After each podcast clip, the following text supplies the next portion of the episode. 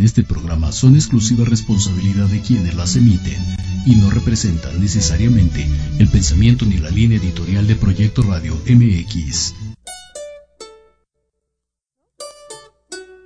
Hola, ¿qué tal? Bienvenidos a Pulso Saludable. Soy Liliana Noble Alemán. Comenzamos.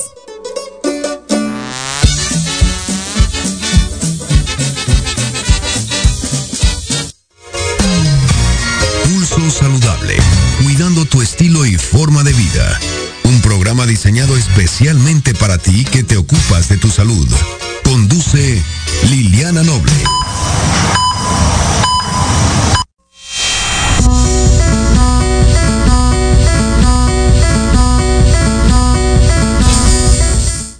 4 de la tarde con un minuto, 16 horas con un minuto. Muy buenas tardes, tengan todas y todos ustedes. Soy Liliana Noble Alemán y le doy la más cordial bienvenida al pulso saludable del día de hoy. Estamos transmitiendo completamente en vivo desde las instalaciones de Proyecto Radio MX en la zona centro de la ciudad capital en este día, último día del mes de noviembre del 30, del 11, del 2023. La temperatura 26 grados centígrados. En los controles técnicos me acompaña. ¿Quién está por ahí? Había visto que había pasado alguien. Jorge, Ah, Oscar. ¿Y quién más? Brenda. Brenda. ¿Pero quién, no había alguien más allá atrás? ¿No? Ay, pensé que había alguien. bueno, queridos, se los juro que había alguien. Ay, ay, ay.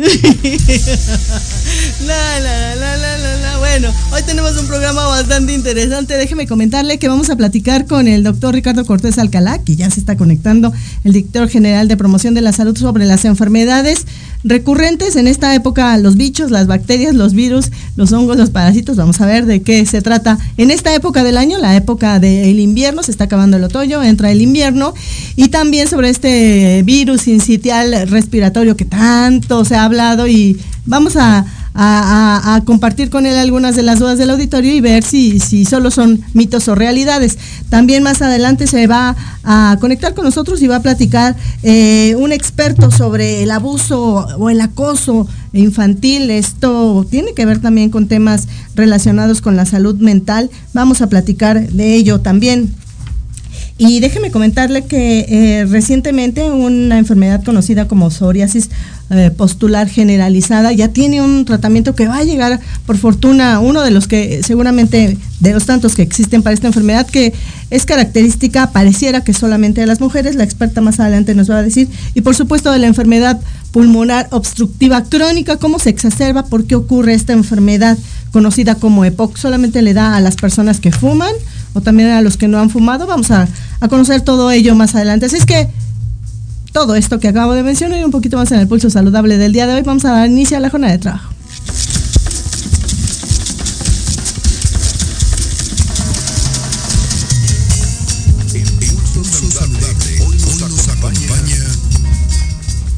Cuatro de la tarde con cuatro minutos este día 30 de noviembre del año 2023, la temperatura 26 grados centígrados. Y le decía yo, y le agradezco enormemente porque es un hombre que no para, siempre está de arriba para abajo, trabajando, creando. Lo pueden seguir a través de las redes sociales de la Dirección General de Promoción de la Salud. Él es el doctor eh, Ricardo Cortés Alcalá. Seguramente ahora que lo vean van a ver su carita muy conocida durante todas estas eh, conferencias. Yo me quedé en que el doctor Alomía me comentó que eran como 470, algo así. A lo mejor el doctor Cortés me, me ayuda a recordar este dato, pero fueron muchísimos, ¿no? más de, pues casi dos años de conferencias de domingo a domingo y ahí estábamos nosotros, Pulso Saludable presente y por supuesto Tampoco fallaba el doctor eh, Ricardo Cortés Alcalá, quien siempre nos daba información de utilidad y es uno de los orquestadores y creadores, ustedes recordarán, de Susana Distancia y todo este equipo de trabajo tan extraordinario que hizo. Y vamos a platicar con él justamente sobre qué está haciendo la parte de promoción de la salud, sobre estos, los virus, las bacterias o hongos, parásitos, microorganismos muy eh, comunes o muy generalizados ahora en esta época de de noviembre, diciembre, enero, febrero y hasta marzo. Y también es importante recordar que la vacunación ayuda y ayuda mucho. Doctor Cortés, como siempre, un placer. Gracias por estar con nosotros en Pulso Saludable. Buenas tardes. Mi querida Liliana, muy buenas tardes. Al contrario, muchísimas gracias a ti por la invitación eh, a conectarme a, tu, a tu programa. 451 em, sesiones de, de, conferencias de prensa sobre COVID-19 fueron 451. Y yo creo que como cuántas te gusta que habré ido como 440, 430. Fácil. Sí, ¿verdad? Sí, sí, sí, fácil. y tú igual. La, la, realidad ya, es... Ya tenías ahí tu diplomado en, sí, epidemiología. Pero eh, la realidad es que gracias a eso, yo me, me, comentaban algunos compañeros que de pronto vienen a las conferencias de, del presidente de otros países que las conferencias han sido o fueron y seguirán siendo referencia en otros países del mundo en donde no se hablaba más que de los que fallecían, del cúmulo de los contagios, pero no se sabía absolutamente nada de, de, la trayectoria del virus que pasaba, todas estas dudas que teníamos todos los ciudadanos de todo el mundo, no solo los mexicanos, y se convirtieron en su momento en, en, en, en referencia para otros países, sobre todo de habla hispana, quienes hablaban o hablan español más allá de nuestras fronteras, en Estados Unidos, en, eh, eh, eh, en otros continentes, Asia, Europa pero la, la, realidad es que siempre se generó mucha eh, expectativa y mucho interés en estas conferencias. Y justamente ahí algo que yo recuerdo mucho que, que, que hiciste, Ricardo, es empezar a crear y a utilizar todas estas eh, eh, herramientas digitales que hasta la fecha lo sigues haciendo de una manera tú y tu equipo de trabajo extraordinaria en donde a través de, formas muy didácticas y, muy a, la moda de ahora de estas tecnologías, nos enseñan la promoción de la salud. ¿Qué hay de estos virus? Entonces, no sé si solo son virus, hay hongos, bacterias y este virus incitial respiratorio que pareciera que ahora todo el mundo le teme y todo el mundo cree que pudiera ser la próxima pandemia. Muchas gracias, Lili. Mira, eh, en realidad eh, lo que te pudiera compartir primeramente es que lo que nosotros construimos fue una estrategia de comunicación de riesgos, no una estrategia de información epidemiológica únicamente. Y por eso eh, teníamos el contacto directo con las personas a través de redes sociales, pero también a través de ustedes, que, que a través de sus redes sociales recogían las eh, eh, dudas de las personas. Y no hay que olvidarnos de las extraordinarias sesiones que tuvimos, sobre todo la de aquel día de el niño y la niña, en donde niñas y niños de todo el país y con todas las características eh, platicaron con el subsecretario de, de entonces, el doctor Hugo López Gatel, sobre sus dudas. Eso, esto es escuchar a la comunidad para generar una estrategia de comunicación de riesgos. Claro. Ahora, ahora querida Liliana, eh, estamos observando lo que en su momento también compartimos eh, el virus SARS-CoV-2 se está integrando prácticamente en su totalidad a una estacionalidad. Entonces, eh, a partir de octubre inicia una eh, temporada de frío, la temporada invernal, sí. en la que todas las infecciones respiratorias o enfermedades respiratorias se incrementan. Hay que recordar que las enfermedades respiratorias son eh, lo que se conoce como endémico-epidémicas. Todo el año existen, pero hay picos epidémicos durante las temporadas de frío que dieron eh, inicio, insisto, alrededor de, mediados, finales de septiembre, principios de, octubre, es que se, se, estima que empieza y empieza de diferente forma en todo el país y en todo el hemisferio eh, norte. Esto, Lili, viene acompañado en su gran mayoría por infecciones virales. El 90% son virus, eh, aproximadamente. De estos, predomina en general influenza y COVID. Pero de los que no son influenza y COVID, predominantemente tenemos al virus incisional respiratorio. ¿Por qué hay que prestarle atención al virus incisional respiratorio? Porque aunque ha estado con nosotros durante muchos, muchos años. No podría decirte exactamente cuántos, cientos seguramente, cientos de, años. Eh, este virus ataca de forma específica a los eh, lactantes, a las niñas y niños que están lactando, que son menores de dos años. No hay un tratamiento para, para, este, para este virus, eh, sino solamente para sus síntomas. Y lo que provocan es eh, bronquiolitis. La bronquiolitis es la inflamación, la inflamación de las vías respiratorias eh, medias y bajas que cuando se inflaman evitan que nuestros bebés respiren con normalidad. Es lo que regularmente una persona con asma en sus ataques de asma tiene, que no puede respirar. Esto les da a los bebés que en estas épocas se enferman de virus incisional respiratorio. Y por lo tanto hay que estar muy pendientes de las medidas eh, sociales y de salud pública, que son eh, este distanciamiento social, sobre todo cuando uno está enfermo, quedarse en casa, acudir a recibir atención médica, vacunarse de lo que haya que vacunarse para, para estas épocas como influenza y COVID. Em, el, neumococo también para nuestras niñas y niños y para nuestras personas adultas mayores, que hay que vacunarse también contra el neumococo, que es una de las bacterias que también provocan estas enfermedades eh, eh, respiratorias eh, que pueden agravarse en los extremos de la vida. Niñas y niños muy pequeños y personas adultas mayores. ¿Por qué se le presta especial atención al virus incisional respiratorio?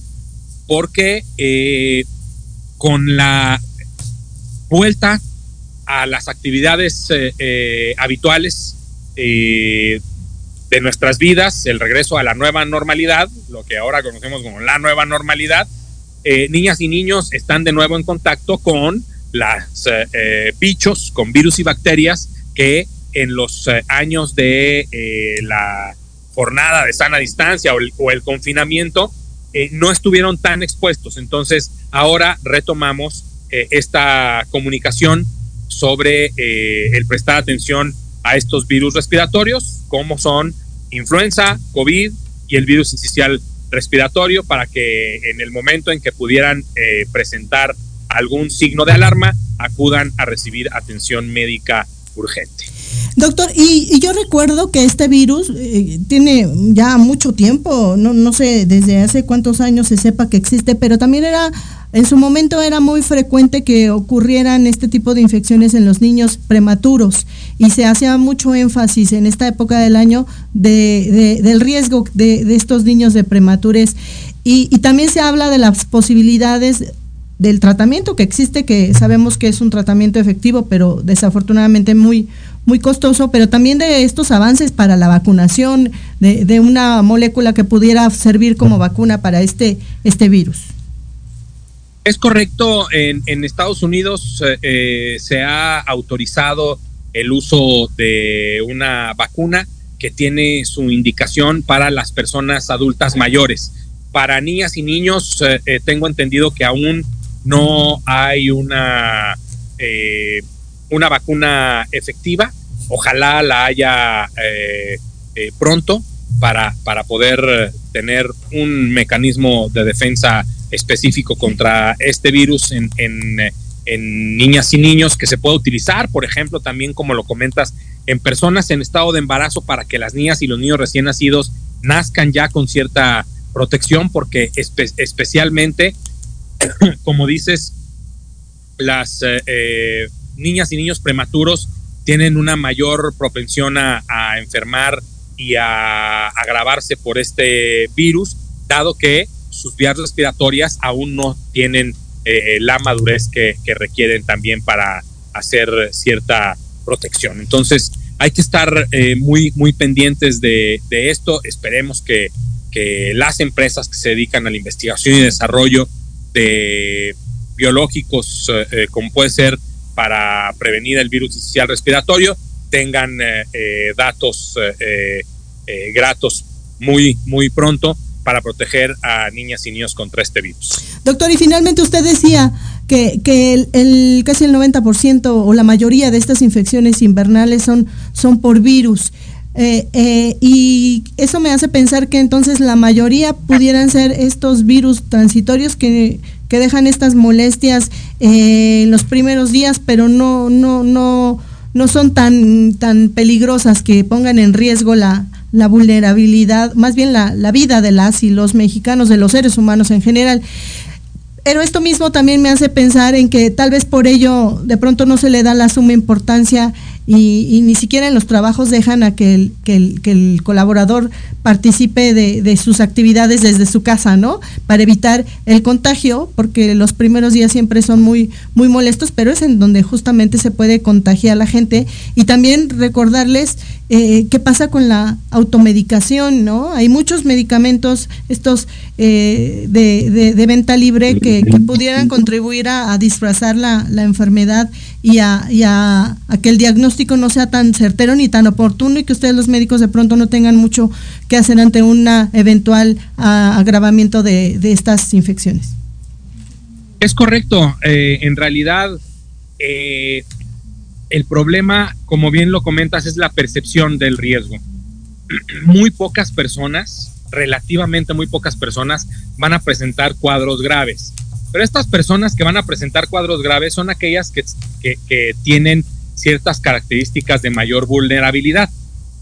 Entonces, si yo no mantengo las medidas sociales y de salud pública al momento de enfermarme, para proteger a los demás, entonces esa otra persona que sí tiene características eh, personales de eh, vulnerabilidad para presentar un cuadro grave, pues va a, tener esta posibilidad mayor de agravarse y potencialmente morir. Entonces, por eso es tan importante, como bien lo dices, estas medidas sociales y de salud pública que debemos eh, de seguir todas y todos y que las empresas deben de ayudar a que las personas que enferman puedan eh, trabajar eh, a distancia o puedan gozar de sus incapacidades médicas y de recuperación de estas infecciones respiratorias agudas. Creo que es de suma importancia reiterar esto,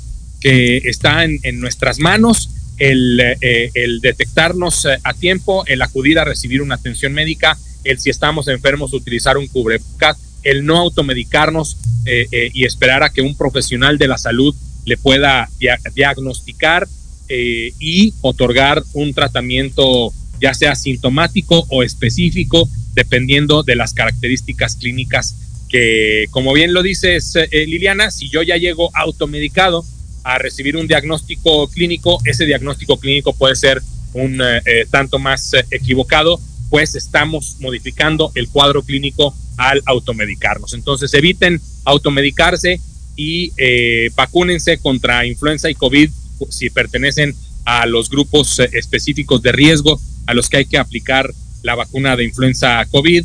Acudan a recibir también eh, para que sus niñas y niños de menores de un año reciban su vacunación contra neumococo y a las personas adultas mayores también que se les aplique su vacuna contra el neumococo. Doctor, ¿algo más que considere de importancia mencionar en esta tarde en Pulso Saludable y hacer el compromiso, ¿no? A ver si una vez cada mes, eh, si no puede usted, alguien de su maravilloso equipo que pueda estar con nosotros para que nos platique de todas estas cosas que hacen, insisto, de una manera extraordinaria y que se deben de dar a conocer mucho en la labor que ustedes hacen justo de, de lo más importante, que es la promoción y la prevención de la salud. Muchas gracias, con todo gusto, Liliana, para, para estar eh, en tu programa más seguido, para generar eh, este pulso saludable y una eh, población más saludable, mejor informada, una población que tome decisiones correctas con base en la información correcta. Creo que algo que es importante es poner, por ejemplo, sobre la mesa que en la Secretaría de Salud, en general en el sector salud, seguimos haciendo la vigilancia epidemiológica de todos los virus respiratorios eh, con base en la evaluación de riesgos que nos comparte inclusive la OMS sobre lo que está sucediendo en, el incremento de infecciones respiratorias agudas en China y que estamos eh, eh, observantes para reconocer cuando alguna porcentaje importante de los virus no se pudieran diagnosticar, hacer una eh, investigación más a profundidad y que estamos listos con un extraordinario equipo de vigilancia epidemiológica, con un extraordinario equipo nacional en todo el territorio nacional de promoción de la salud y de prevención y control de enfermedades. Muy bien, doctor. Le mando un abrazo y un beso desde la zona centro de la ciudad capital hasta allá. Me imagino que andan Polanco. Cuídese mucho, doctor. Gracias, un beso. Gracias. Hasta luego. Adiós. Ahí la voz de uno de los doctores que conozco hace muchos años, pero la verdad es que nos hemos vuelto muy entrañables con este tema. Nos unió mucho a Pulso Saludable, a los que formamos parte de Pulso Saludable, al doctor Hugo López Gatel, la doctora Lomía y por supuesto el doctor Ricardo Cortés Alcalá. La verdad es que hicimos los tres mosqueteros, ¿no? Ellos los médicos y yo la reportera. La verdad es que soy, soy una afortunada de, haberlos conocido, de platicar con ellos de cerquitita, de, de compartir opiniones y a ellos tres les agradezco enormemente que si hoy se lo mucho y lo poco que pudiera compartirles en materia de, eh, esta pandemia que pasó es gracias a todos ellos y yo estoy muy, muy agradecida. Así es que ellos saben perfectamente bien que los quiero y mucho. 4 de la tarde con 21 minutos de este día 30 de noviembre del año 2023, la temperatura 26 grados centígrados. Pausa,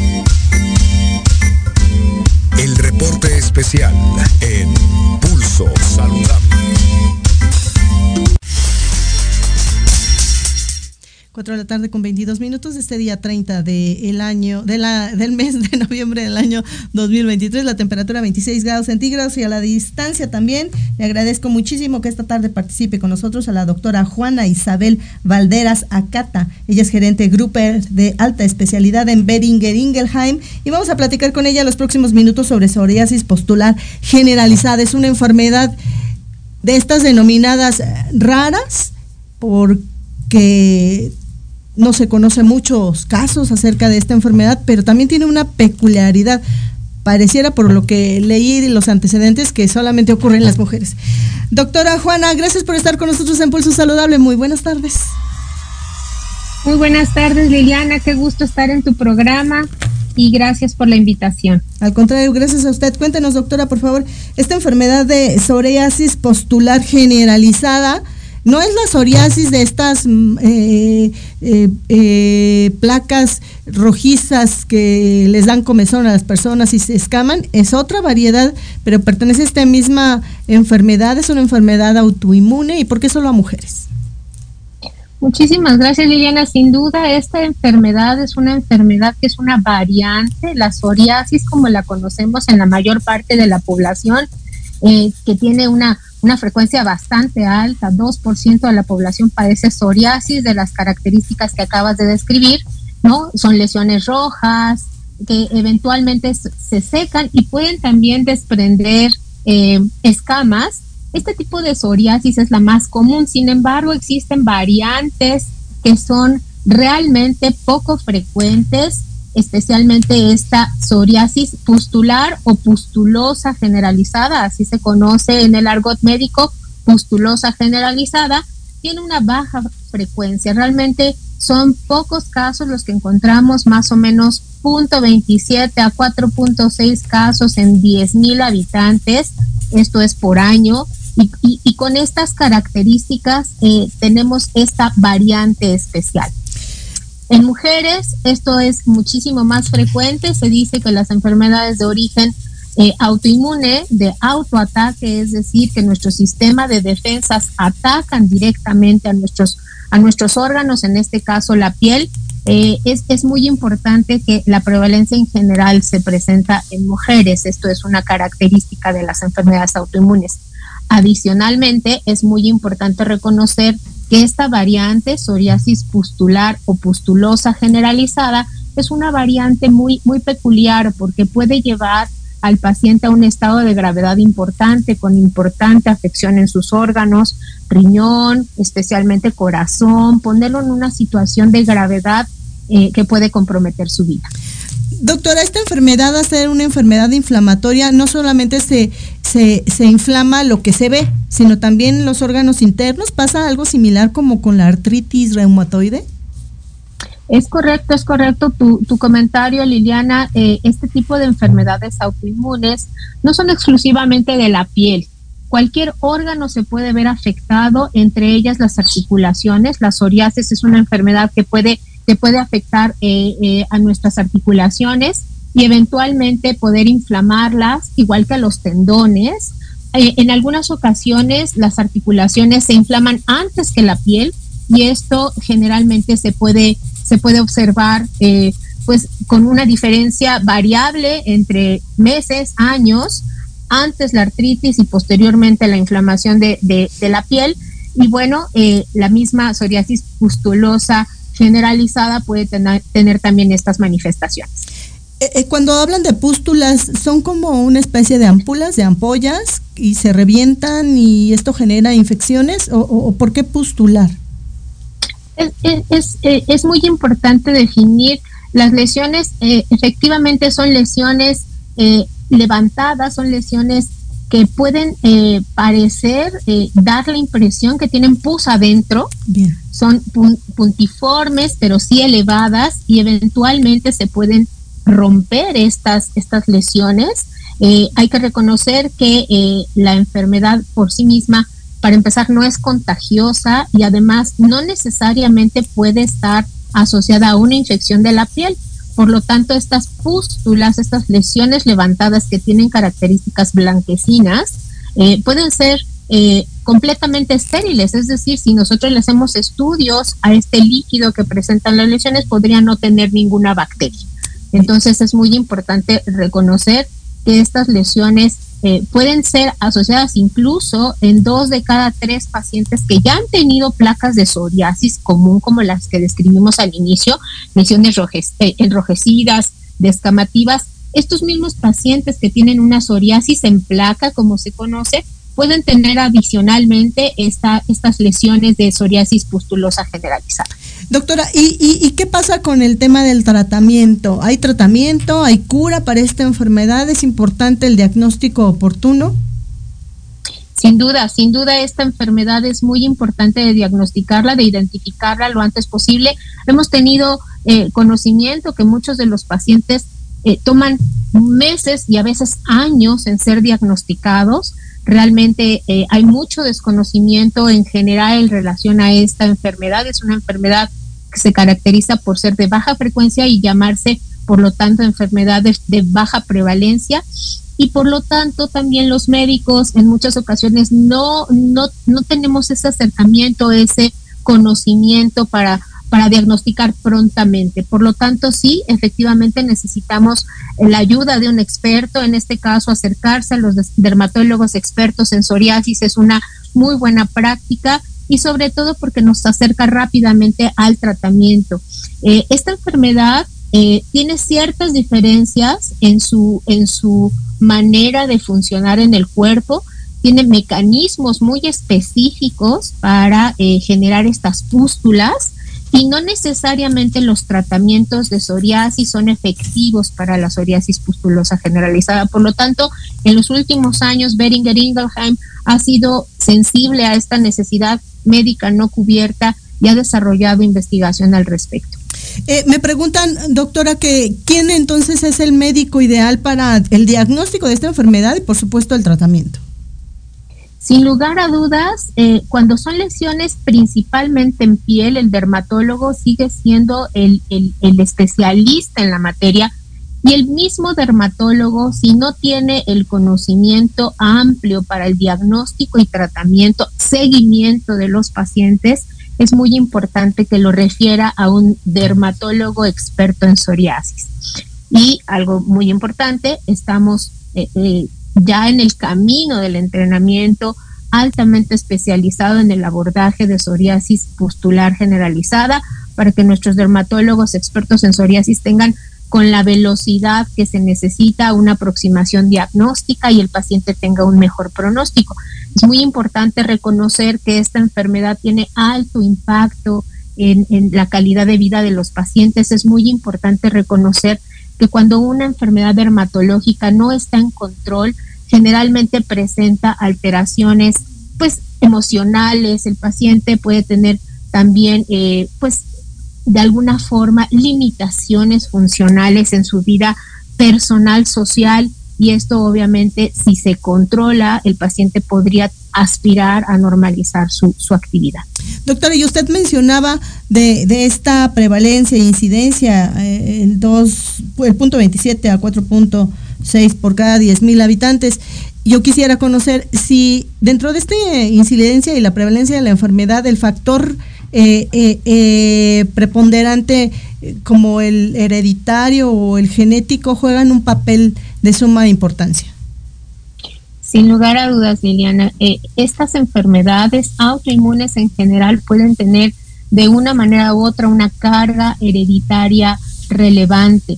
Si hay pacientes eh, que tienen antecedentes dentro de sus, de sus familiares de enfermedad psoriásica en general, eh, podemos decir que presentan un riesgo incrementado. Estas, estas estadísticas varían de población a población y es muy importante tomarlo en consideración. Esta historia familiar es relevante para el diagnóstico, para aproximarnos rápidamente a la posibilidad de que el paciente pueda estar presentando eh, este tipo de enfermedades.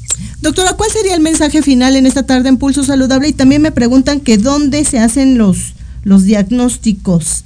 Albania me pregunta desde, ay, ya dice que está en España, pero eh, ¿quién tendría que hacer el método diagnóstico? ¿Forzosamente el médico? Idealmente, idealmente sí el dermatólogo que es experto en psoriasis y, y, no todos los dermatólogos, como comentamos, tienen ese nivel de entrenamiento, por lo tanto, eh, eh, los dermatólogos generales en la alta sospecha de este tipo de padecimientos pueden referirlos a los médicos que tienen mayor capacitación. Y me encantaría comentar que como, como un mensaje final, eh, Beringer Ingelheim, ha, sensible a, esta, a este padecimiento, ha desarrollado una, una alianza estratégica para, para hacer un, un buen, eh, digamos que mensaje, mensaje hacia el paciente. hemos, hemos desarrollado una campaña de, de información para pacientes, para la comunidad médica, para la sociedad en general, eh, se ha hecho una alianza estratégica y se ha desarrollado eh, un, un, medio de comunicación que le llamamos un wearable collection, que es el desarrollo de prendas que representan el tipo de síntomas que tiene el paciente. Cuando el paciente tiene la piel muy inflamada, el paciente siente mucho dolor, ardor, y esto representa en, en este concepto artístico que hicimos una, eh, una colección completa de prendas que son completamente difíciles de usar precisamente por eh, representando el nivel de dolor del paciente. Estamos sensibles a la necesidad médica no cubierta hasta el momento y por supuesto hacia la comunidad eh, que nos que nos ve el día de hoy, por supuesto les les enviamos esta este mensaje, es necesario atenderse oportunamente con los dermatólogos, es muy necesario, eh, si no tenemos un diagnóstico de certeza, nuestros dermatólogos nos referirán a un médico experto y hay que hacer caso para poder atender oportunamente y de manera apropiada esta enfermedad. No necesariamente los tratamientos eh, para psoriasis eh, en placa que, conocemos bastante bien en, en, medicina desde hace varios años, no necesariamente son útiles para esta variante que es la psoriasis pustular generalizada. Muy bien, doctora, muy interesante y recordarle a la gente que si tiene interés en conocer un poco más sobre esta información, ingrese a www.ibamicomercial.pulsosaludable.com en la sección de mujeres ingrese ahí y va a haber un, un, banner muy bonito que diseñó la empresa y usted le da clic y lo va a llevar directamente a conocer un, un poco más sobre esta enfermedad. Doctora, le mando entre tanto un abrazo y un beso, cuídese mucho y nos vemos y nos escuchamos seguramente pronto. Igualmente, Liliana, muchas gracias por la invitación. Buena tarde. Gracias, saludos a todos allá en la zona sur allá en Xochimilco, donde están las instalaciones de esta maravillosa empresa. Beriger Ingelheim y la voz de la doctora Juana Isabel Valdera Zacata, ella gerente de grupo de alta especialidad, ella es eh, médica eh, general por la Facultad de Medicina de la UNAM y Medicina Interna y reumatóloga en el Instituto Nacional de Ciencias Médicas y Nutrición Salvador Subirán y es gerente médico del grupo de alta especialidad en Beringer Ingelheim. 4 de la tarde con 35 minutos de este día 30 de noviembre del año 2023, la temperatura 26 grados centígrados, ya estamos muy navideños. De mi lado izquierdo, no es cierto, sí, ¿verdad? De mi lado izquierdo está Santa Claus y está el arbolito, a ver si luego los cambio para que también está por ahí un, un reno, ¿no? En la puerta, que ustedes no lo pueden ver, pero yo sí dice que les manda saludos. Pausa, venga.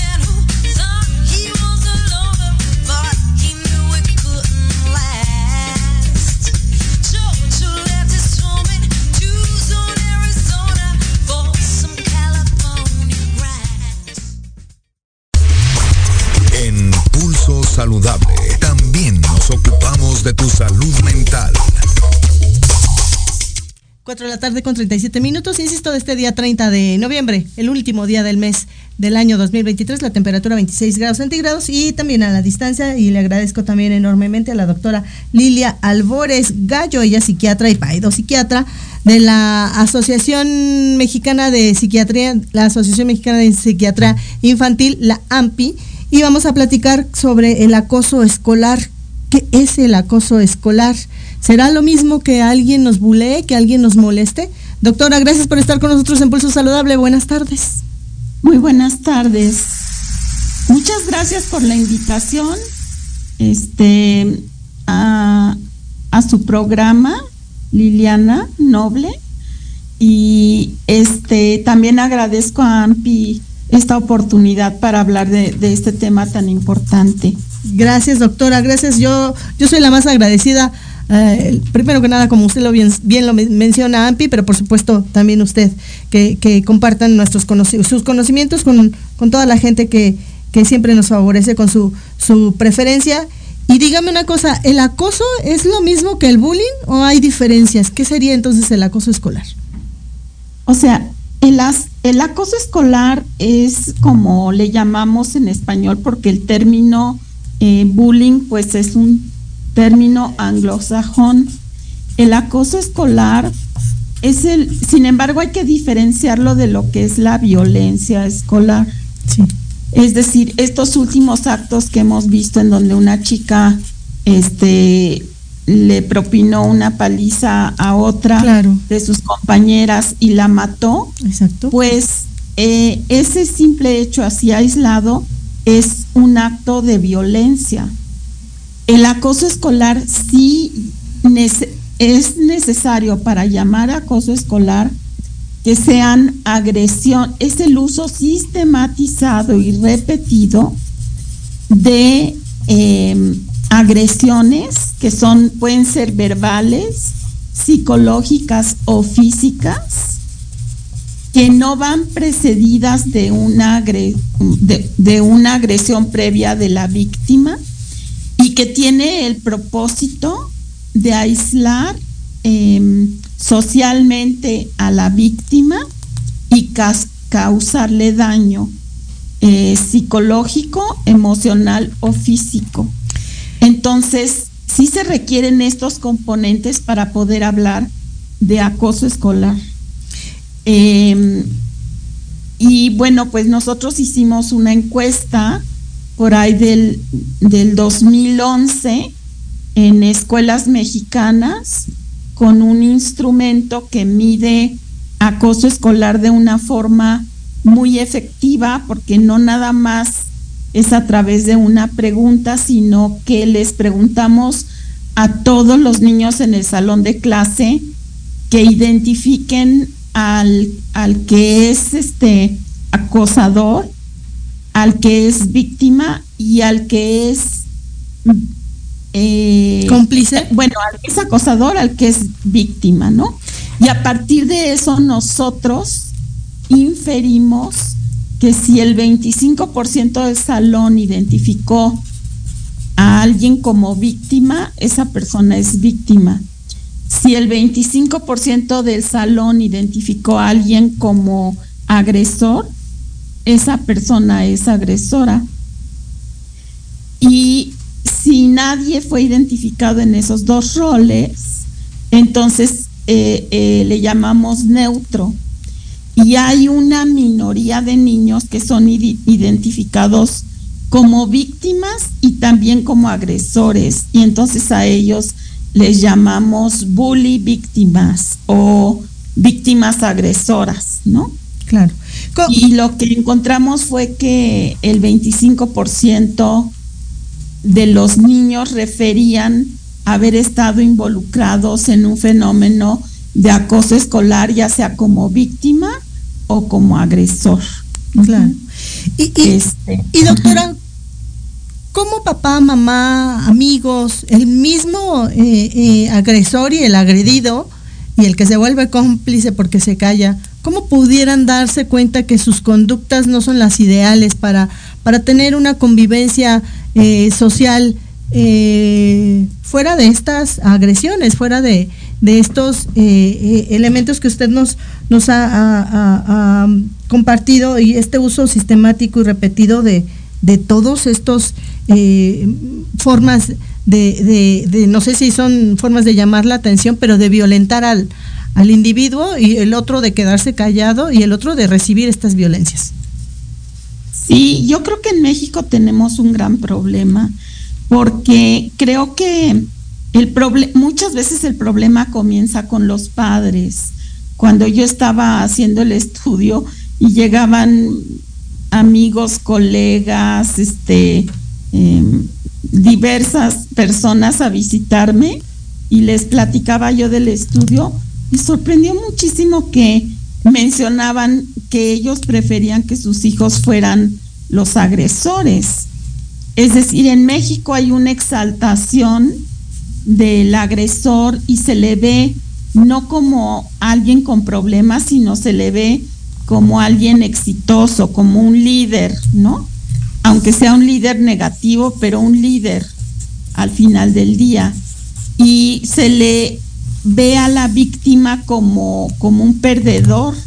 Y creo que eh, esta visión muy distorsionada es muy importante que los padres entiendan que no hay tal dicotomía, que en el bullying todos salen perdiendo, porque se instala un ambiente de violencia en el grupo que la padece y em, el, a lo mejor inicialmente el agresor se siente bien, empoderado, pero conforme va pasando el tiempo, el agresor naturalmente empieza a recibir también agresiones, entonces hay un viraje hacia la categoría de bully víctima o víctima agresor, ¿no? En donde en donde este grupo de víctimas agresores pues cursan con muchos problemas psiquiátricos severos. Estamos hablando de, que en el largo plazo estos jóvenes incurren en conductas delictivas, portación de armas en, las escuelas, eh, conducta delictiva, es decir, son detenidos por faltas, este, eh, ya sea de, tránsito o por agresión física en la calle. Eh, muchos de estos jóvenes tienen historia de que no concluyen la universidad o, el high school, que le llaman en Estados Unidos, eh, y en el largo plazo tienen más, este, frecuentemente divorcios y, este, y peleas ya como adultos, ¿no? Claro. Mientras que las víctimas, pues sí, tienen ansiedad mientras están, mientras están recibiendo el bullying, pero en general, en el largo plazo, le tienden a, les va mejor, digamos. Este, en cambio, el, acosador y el víctima acosador en el largo plazo eh, no mejoran mucho. Por parte de las niñas, las agresoras eh, suelen tener embarazos mm, adolescentes y muchas de ellas en el largo plazo, tanto en el grupo de las víctimas como en el de las agresoras, eh, sufren más internamientos por eh, intento de suicidio, ¿no? Entonces, entonces, desde la óptica que uno lo vea, a nadie le conviene el acoso escolar, ¿no? Y hay menos estudios acerca de las, de las, digamos, de los neutros, pero este ambiente tan agresivo también eh, les provoca ansiedad y malestar al interior del salón de los de la mm, salón escolar. Claro.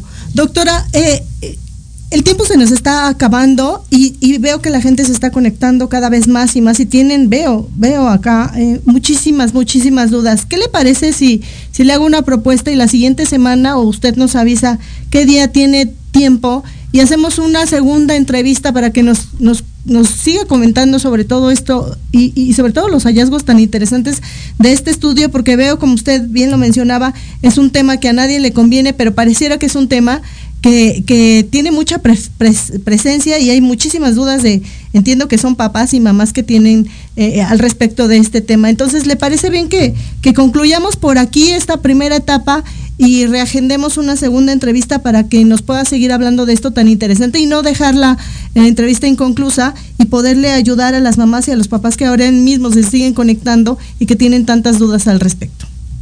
Claro que sí, yo encantada. Muchas gracias, Liliana. Muy bien, doctora. Pues entre tanto le mando un abrazo y un beso y seguimos en contacto. Gracias, bonita tarde. Gracias. Ahí la voz eh, en esta tarde en Pulso Saludable hablando del acoso escolar o conocido de alguna manera también como bullying de, de la doctora Lilia Albores eh, Gallo, psiquiatra y psiquiatra, quien ya la comprometimos para que nos dé una segunda charla al respecto y sigamos hablando. Y todas las dudas que ustedes tengan, síganos enviando a las redes sociales de Proyecto Radio o por supuesto de Pulso Saludable para que la próxima semana la doctora nos pueda ayudar a responderlas. Pausa, ¿verdad, mi queridísimo Oscar? Pausa, entonces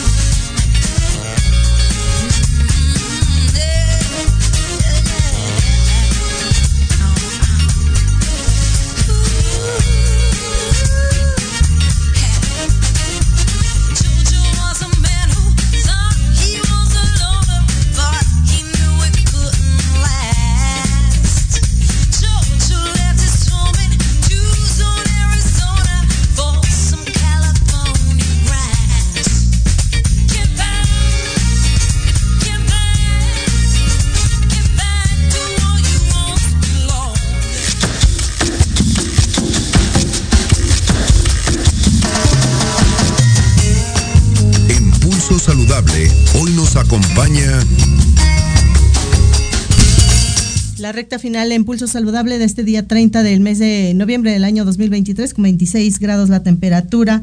Eh, le quiero mandar saludos a Estela de Grupo Imer que nos está viendo. Hermosa, también te extrañamos y te mandamos muchos besos allá hasta tu cabina.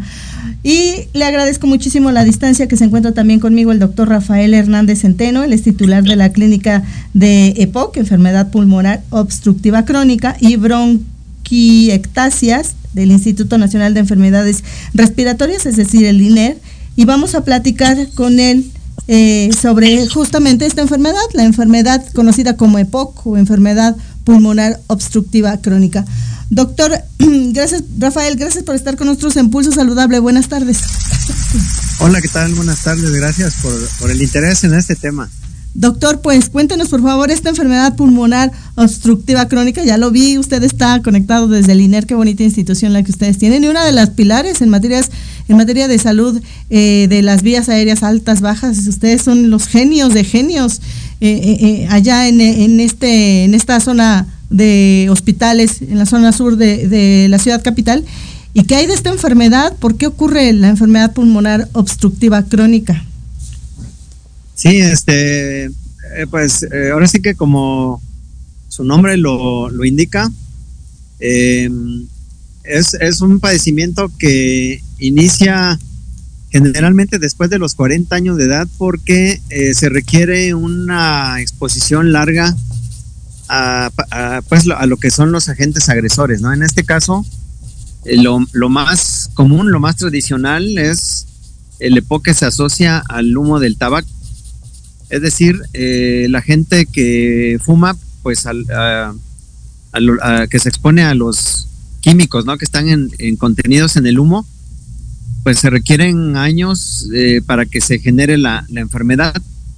Y también está, eh, digamos, el EPOG asociado a la, a la biomasa, que es por la quema de la leña, que también lo vemos muy frecuentemente en nuestro medio, sobre todo en el sureste del país, en donde aproximadamente el 30% del, de las viviendas usan todavía este tipo de, de cosas, ¿no? Entonces, esta inhalación crónica repetida de estas eh, partículas que están contenidas en el, en, el humo, pues va, va este, dañando las vías respiratorias, ocasionando esta, esta enfermedad, ¿no? La, la EPOC, este, que eh, la EPOC, digamos que va implícito dos cosas, eh, lo que le llamamos la bronquitis crónica y lo que le llamamos el enfisema. Y ahora dígame, doctor, ¿tiene cura esta enfermedad o solamente es una enfermedad que va a recibir el paciente tratamiento a lo largo de la vida? Está catalogada como, como una enfermedad crónico-degenerativa. Eh, el daño que se produce es irreversible, no hay una cura, eh, pero sí hay mucho que ofrecer al paciente. Hay, digamos que hay intervenciones farmacológicas para mantener eh, la mejor broncodilatación que se pueda y, ofrecer un manejo antiinflamatorio.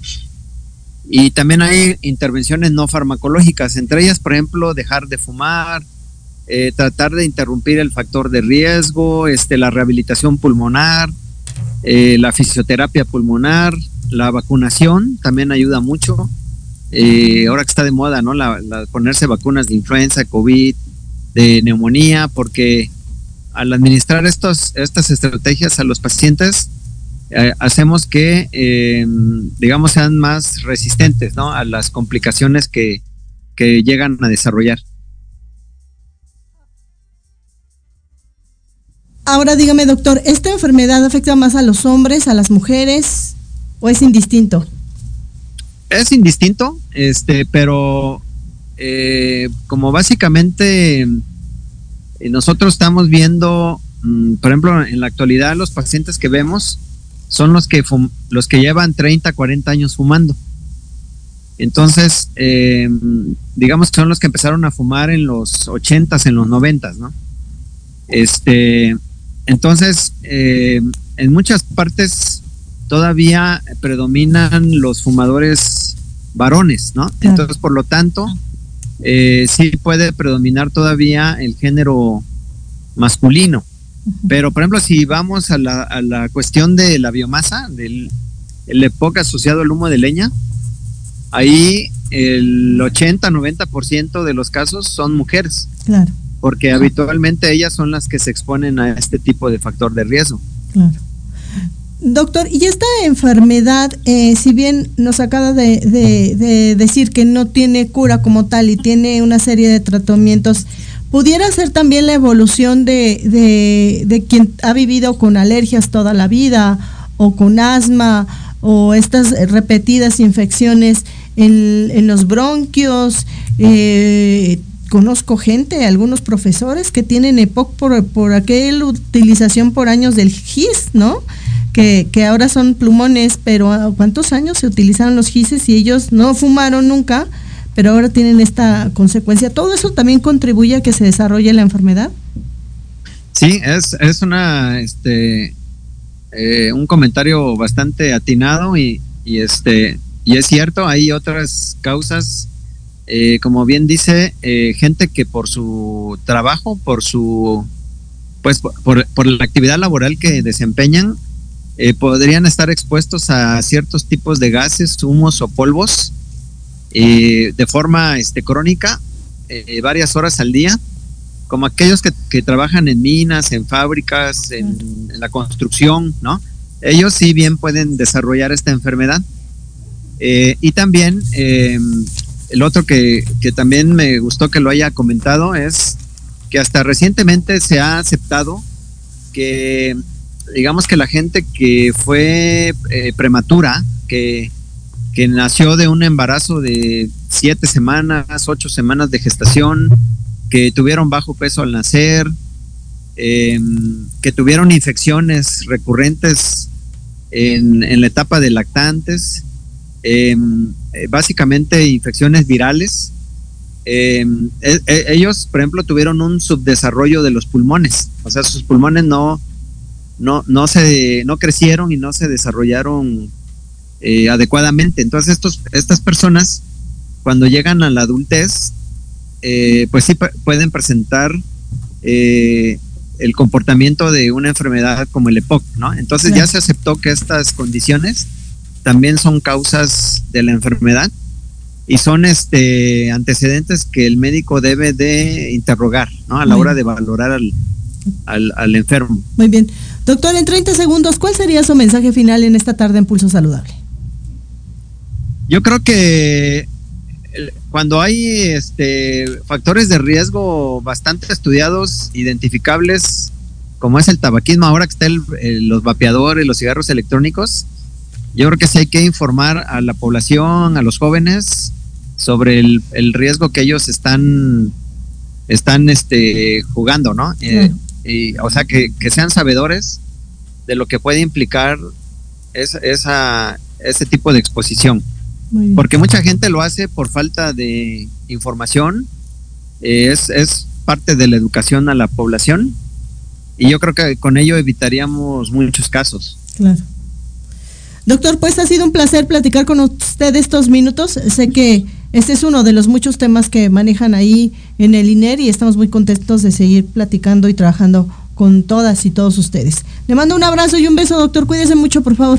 Gracias. Igualmente.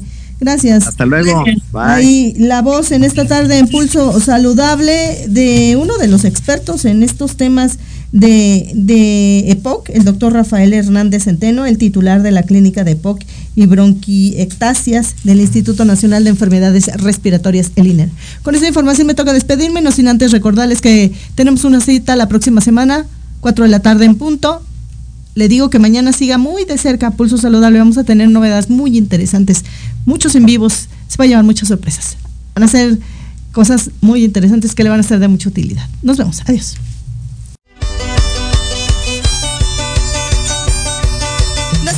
La próxima semana. Entre tanto, síguenos en nuestras redes sociales. En YouTube y Facebook aparecemos como Pulso Saludable. Y comparten nuestro programa del día de hoy. Hasta la próxima.